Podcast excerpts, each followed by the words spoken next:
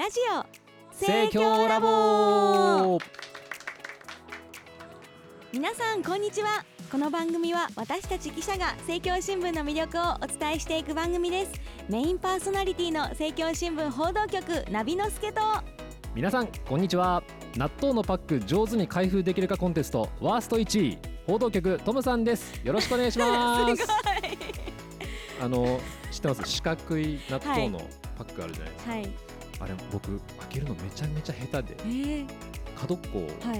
なんか矢印ついてるじゃないですか。ここから開けんだなと思って こうね引っ掛けるじゃないですか指を、はい、指を。そしたの角っこだけパキって割れてあはっってあれ開けられないじゃんと思って反対側の角っこを同じようにやるとはいパキって割れるんですよ、あれ？えこれじゃあもう開けられない？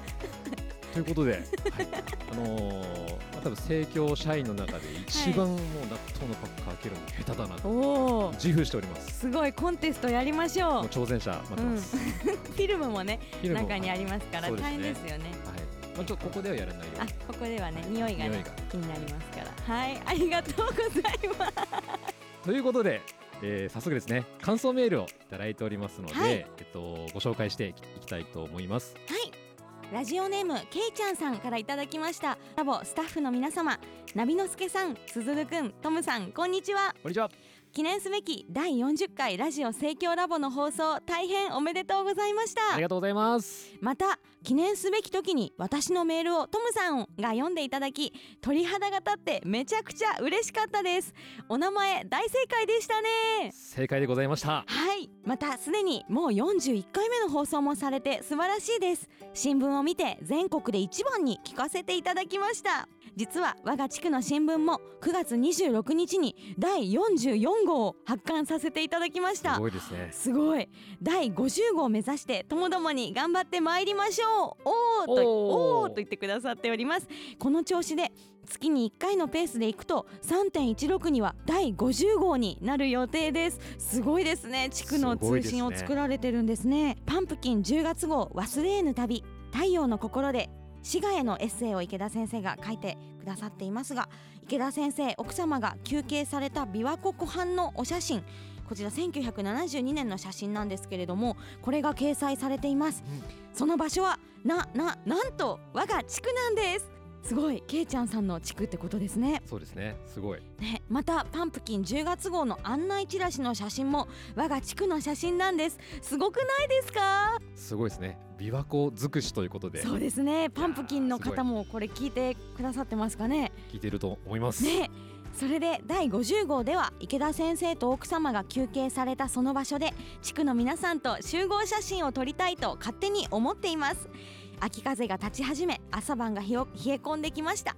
季節の変わり目どうぞ皆様お体を大事になさってください。次回も楽しみにしています。滋賀のけいちゃんでした。ということで抜粋してご紹介をさせていただきました、はいお便りありがとうございます。ありがとうございます。これからもメールお便りお待ちしております。ということで、はい。今回も9月の1ヶ月分の新聞をですね様々おすすめ紙面を紹介していきたいと思っております。はい、えー最近徐々に涼しくなってまいりましてそうですね。ねあのーだんだんとこの秋めいてまいりましたけれども、はい。まあ、じっくりあの読んでいただきたい記事が政教新聞にはたくさんありましてはい。はい、なんですけれども、まあ、どれがおすすめですかっていうふうにですねもしリスナーから聞かれたらもうそれはもう居酒屋さんみたいにあもう全部ですっていうふうに 答えちゃうと思いますので、はい。私たちの方で、えーピックアップさせていただきましたのでそちらを紹介していきたいと思います。それでは今回のテーマをナビちゃんお願いします。はい今回のテーマはこちら。1ヶ月分の政教新聞深掘りしちゃいます。2023年9月編。ということで。決まりましたね。ありがとうございます、はい。じゃああの早速、えー紹介をしていきたいと思うんですけれども、えーまずですね電子版のオリジナルの、えー配信がございました。はい。えー東北のですね写真特集最多ど根性ひまわり13世。全国各地から届いた復興の思いということで。はいこちら見ましたか？見ました。もうひまわりがですねこんなにうん。咲いてるということで、ね。ええーもう本当に各地のあの通信員さんまたあの読者の方からですね、はい。あのご応募いただいた、えー、ど根性ひまわりの写真がありまして私あの全部調べたんですけれども、えー宮城山形青森岩手秋田、うん。えー東京埼玉愛知茨城香川新潟長野大阪福岡。まで本当に各地からですねまあ、ど根性ひまわりって今こんなに全国中にあるんだということで、感動したんですけれども、えっと、山形版ではですね、うん。あの紙面でもこのど根性ひまわりの写真特集がございましたのであのそちらご覧になった方もいるかもしれませんが、えー各地でね皆さんが大切にこのひまわりを育てていることが分かってとても気持ちが明るくなります。そうですね。とっても素敵な写真がたくさんありましたが私はですねちょっとコメントもこの中にあって感動したんですけど、ありましたこの東京からですね送ってくださった方のコメントで今年長年の希望が叶い初めて福島東北方面へ行くことができました。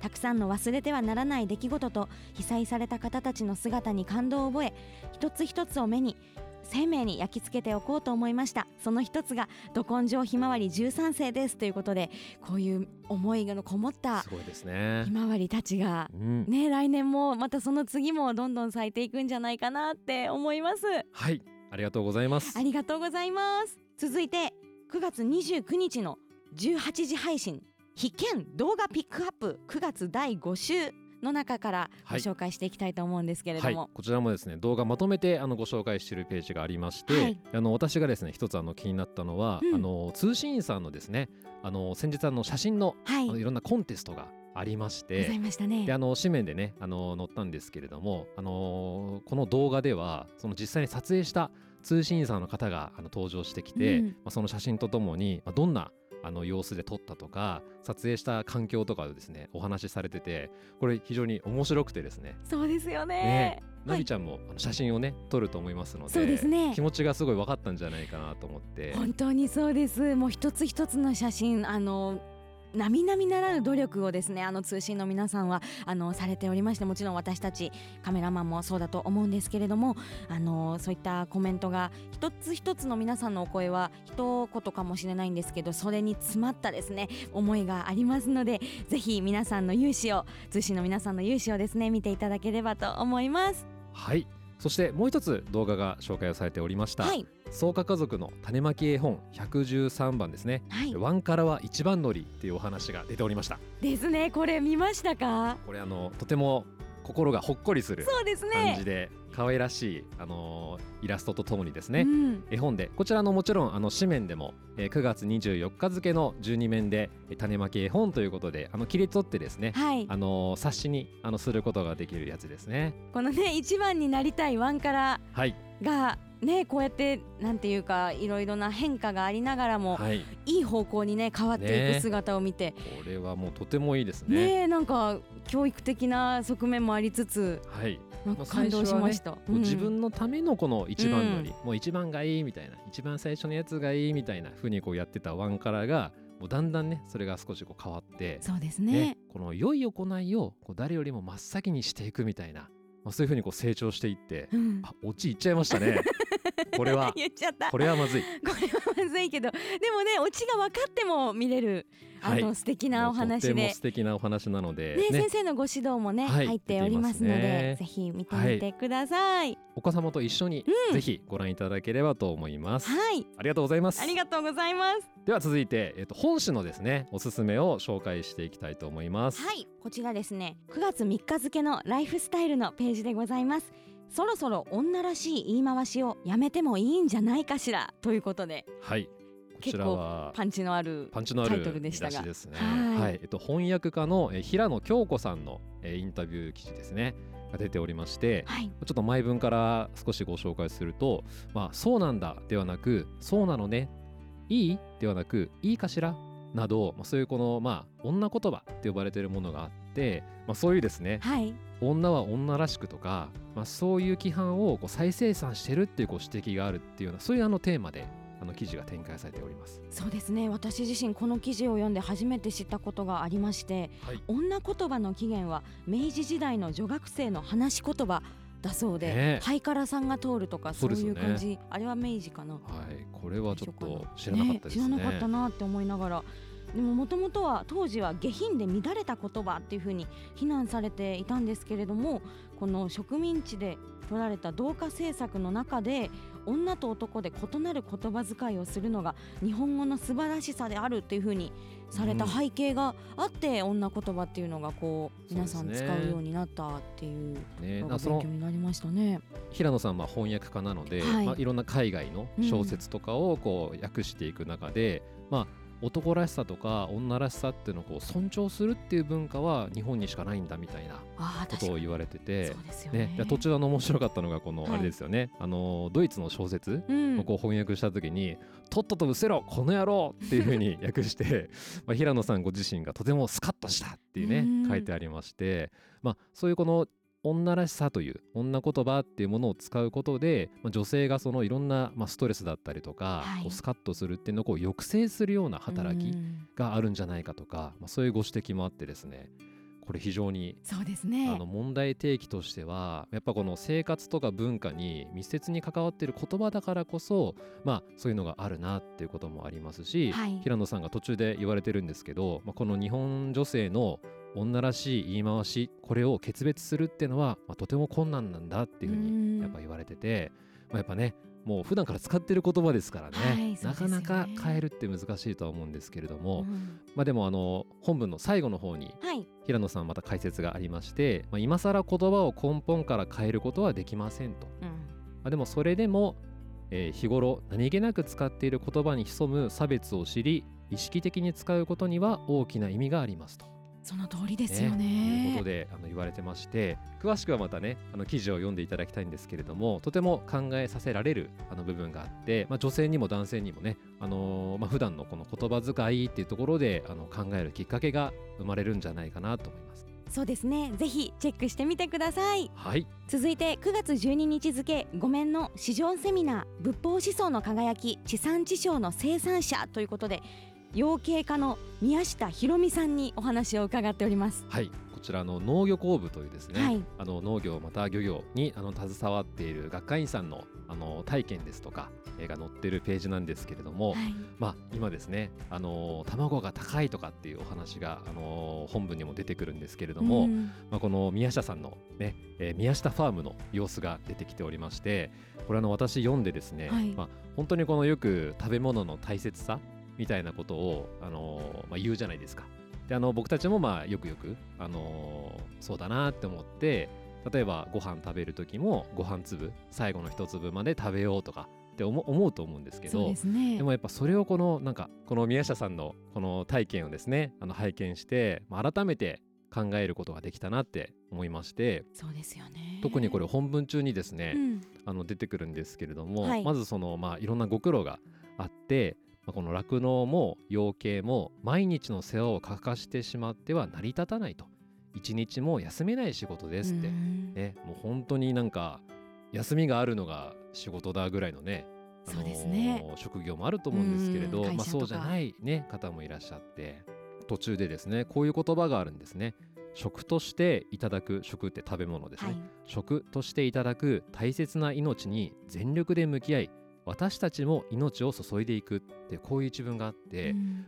この例えば動物のねお肉を食べるとか、まあ、そういうのでこの命に感謝するとかっていう言葉がありますけれど、はい。まあ、それをこのまあ酪農家さんまた養鶏家さんがこうやってこの大切に育んでらっしゃるっていうその人たちの命も注がれてるんだっていうことに気づいてそうですね。めちゃめちゃ大事だなと思ってこれちょっとピックアップさせていただきました。本当にそうですよね。この奥様のお話にも私は感動しまして、ね。ね奥様の美代子さんの話の中でですね、えー夫はこれまで胃潰瘍や胃穿孔などで何度も入院を重ねてきました。近年も入院する事態が少しでも後遺症などが残ってしまった場合仕事は即廃業せざるを得ません。しかし心身の功徳でその後は回復今も元気に働くことができていますというふうにおっしゃっていました、あの本文でもありますけれども、あの宮下さんのご家族がねあの一緒にこの今後継者として、はい。あの協力してくださってるっていうあの様子も書かれていて、まあ、今あの後継者不足ですとか、まあ、いろんな課題がありますけれども、まあこうしてこのあの日本のですね趣向を支えてくださっている方がいらっしゃることあの本当に忘れちゃいけないなっていうふうにあの考えさせてもらいました。本当にそうですね。では続いて。はい。9月23日付一3面のワールドトゥデイ世界の今アメリカ建国の源流ボストンを訪ねて。ということであの、はい。紙面をですねちょっと印刷して見てるんですけれども、まあ、これとてもねいい写真で、ねえ素敵ですよね。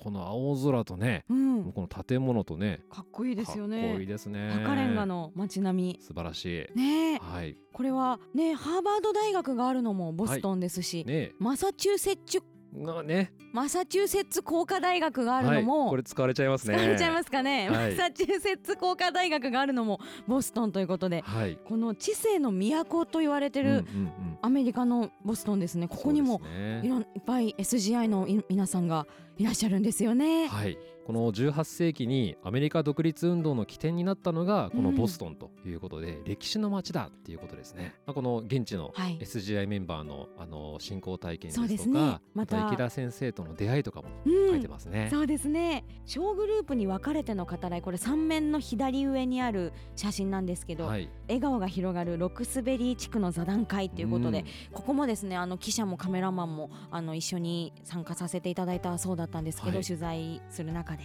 あのちょっとこのカメラマンの先輩からお話を聞いてきました。うん、はい、話してもいいですか？どうぞ。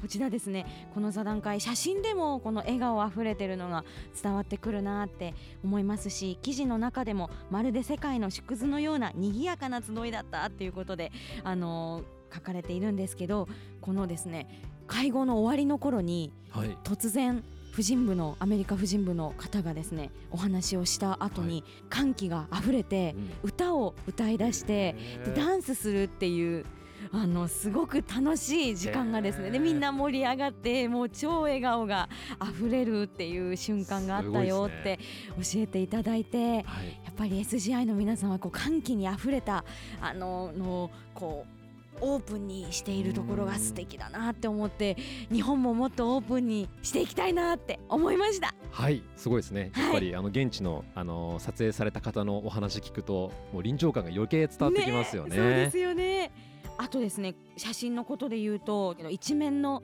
右下の写真ですね。はい、あの皆さんの集合写真がうん。あると思うんですけど、これ外でも撮って中でも撮ったんですって。で、はいはい。中の写真がこれ掲載されてるんですけど外でも撮ろうとした時にちょうど撮る前にですね三色旗を皆さんがえー。振りながら「フォーエバー先生」をこう誰からともなく歌い出してはい、もう大盛り上がりでい。いい笑顔で写真が撮れたんだっていう風に教えていただきました。素晴らしいですね。はい。やっぱり政教新聞といえばこのね、もう一回の新聞掲載で何人の人の笑顔が載ってるかみたいな、うんね、もうそれがやっぱ一つの特徴でもあると思いますすでね笑ね。顔の新聞ですもんうね。んやっぱこうやってあの世界の、あの SGI のメンバーの、ご活躍とかあの体験とかを読むとですね、まあ、その体験自体も、あのさることながら、はい。やっぱこの池田先生がこう最初にあの訪問されたりとか、まあ、今回のボストンで言えば、まあ、ハーバード大学で先生2回講演されてて、そうですね。まあ、そこの一つのキーワードがこの開かれた対話っていうことがあったと思うんですよね。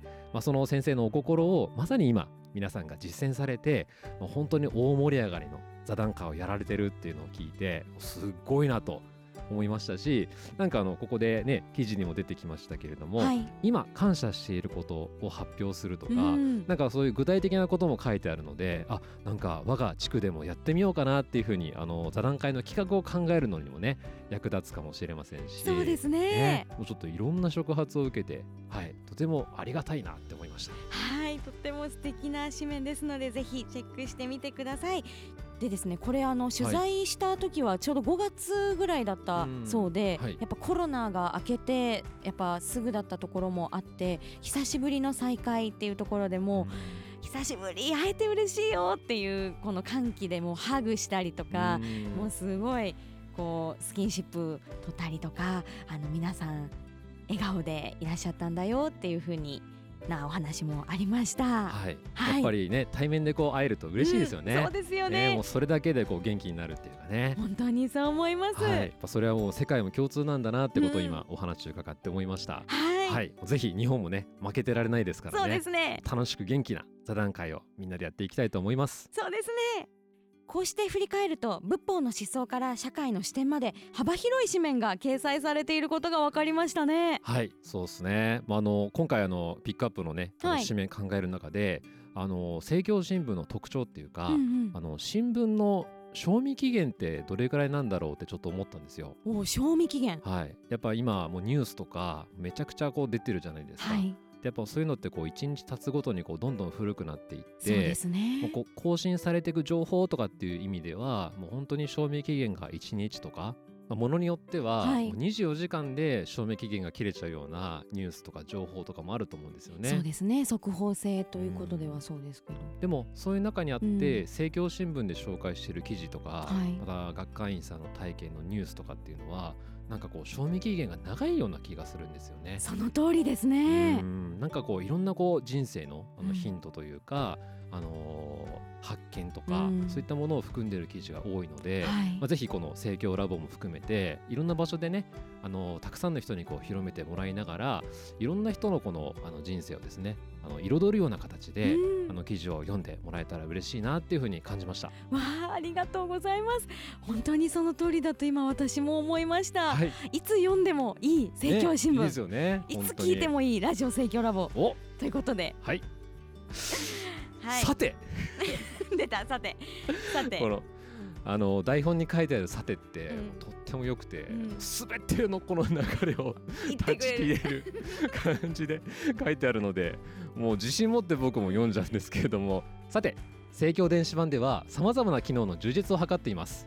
ナビちゃん音声読み上げ機能これ知ってますか？はい知ってます。政教電子版のアプリで我が友に送るなど一部の記事を自動音声で読み上げてくれる本日の記事音声のことですよね。そうです。こちらは家事をしながらのながら聞きや文字が読みづらいという方にもお役に立てそうですよね、はいまた音声読み上げ機能の他にですね池田先生の随筆の朗読音声が聞けたりであったりだとか小説「新人間革命」の朗読音声は現在第27巻「若めの章」これは草加章とか関西章のあのお話ですけれども、までを配信していたりと充実の内容となっておりますので、はい。こちらもぜひ聞いていただきたいですそうねで。すね。最近あのワイヤレスイヤホンしてる方がたくさんいらっしゃると思うので、はいありますね。本当にながら聞きうんおすすめですので、そうですね。はい、ぜひご利用いただければと思います。はい、そろそろお別れの時間が近づいてまいりました。でここで次回の予告です。はい、ナビちゃん次回はどんな内容をお送りしていきましょうか？政教新聞というと創価学会の機関紙として仏法の思想を社会に発信しているわけですけれどもその中で芸能業界の最前線で励んでいる記者さんたちがいます。トムさんはエンターテインメントのページ政教新聞のご存知ですか？はいもちろんでございます、最近政教新聞のインターネットサイトのタブにあの生活文化っていうところにね、はい。あのエンターテインメントのあのタブまたスマホのアプリではエンタメのタブが追加されてますね。そうなんですよね。無料で読めるとても素敵なコーナーだと思うんですけれどもこの次回はですねそのエンターテインメントの担当記者さんにお仕事の舞台裏をトークしていただこうと思います。はいありがとうございます、はい。ではおちょっと考えてきましたんでちょっと次回予告政教新聞の最も新聞らしい部分。それがラジオテレビ欄通称ラテ欄。ドラマバラエティドキュメンタリーなど多彩なエンタメ事情を一手に引き受けている部署がもちろんあるんです。いやでも創価学会の機関紙なんだからエンタメといっても普通でしょ？と思っているそこのあなた。侮ることなかれ。映画舞台の記者会見から大物俳優の取材まで。仏教用語は使わなくても政教魂を燃やす記者たちがいるんです。その仕事ぶり聞けば聞くほどエンターテインメント。政教新聞の中である意味一番新聞社しちゃってます。次回盛況のエンターテイナー放送文化部の舞台裏ぜひご期待ください。よっ。えめっちゃ良くないですか？今の。すごい。大丈夫。はい。噛まずに言えました。噛まずに言えました、はい。すごい、さて本日番組内で紹介した紙面や電子版記事は期間限定で無料公開しています。概要欄に配信リンクを貼り付けておりますのでぜひご一読ください。また番組では皆さんの感想をメールで受け付けています。メールアドレスはすべて小文字でラボアットマーク盛況 -np.jp です。感想だけでなく今後取り上げてほしい話題などもあればどしどし送ってください。また Spotify のページでも感想を募集しておりますのでぜひご確認ください。ラジオネームも大歓迎です。それでは皆さんまた次回お会いしましょう。お相手はナビのすけと。トムさんがお送りしました。さようなら。ら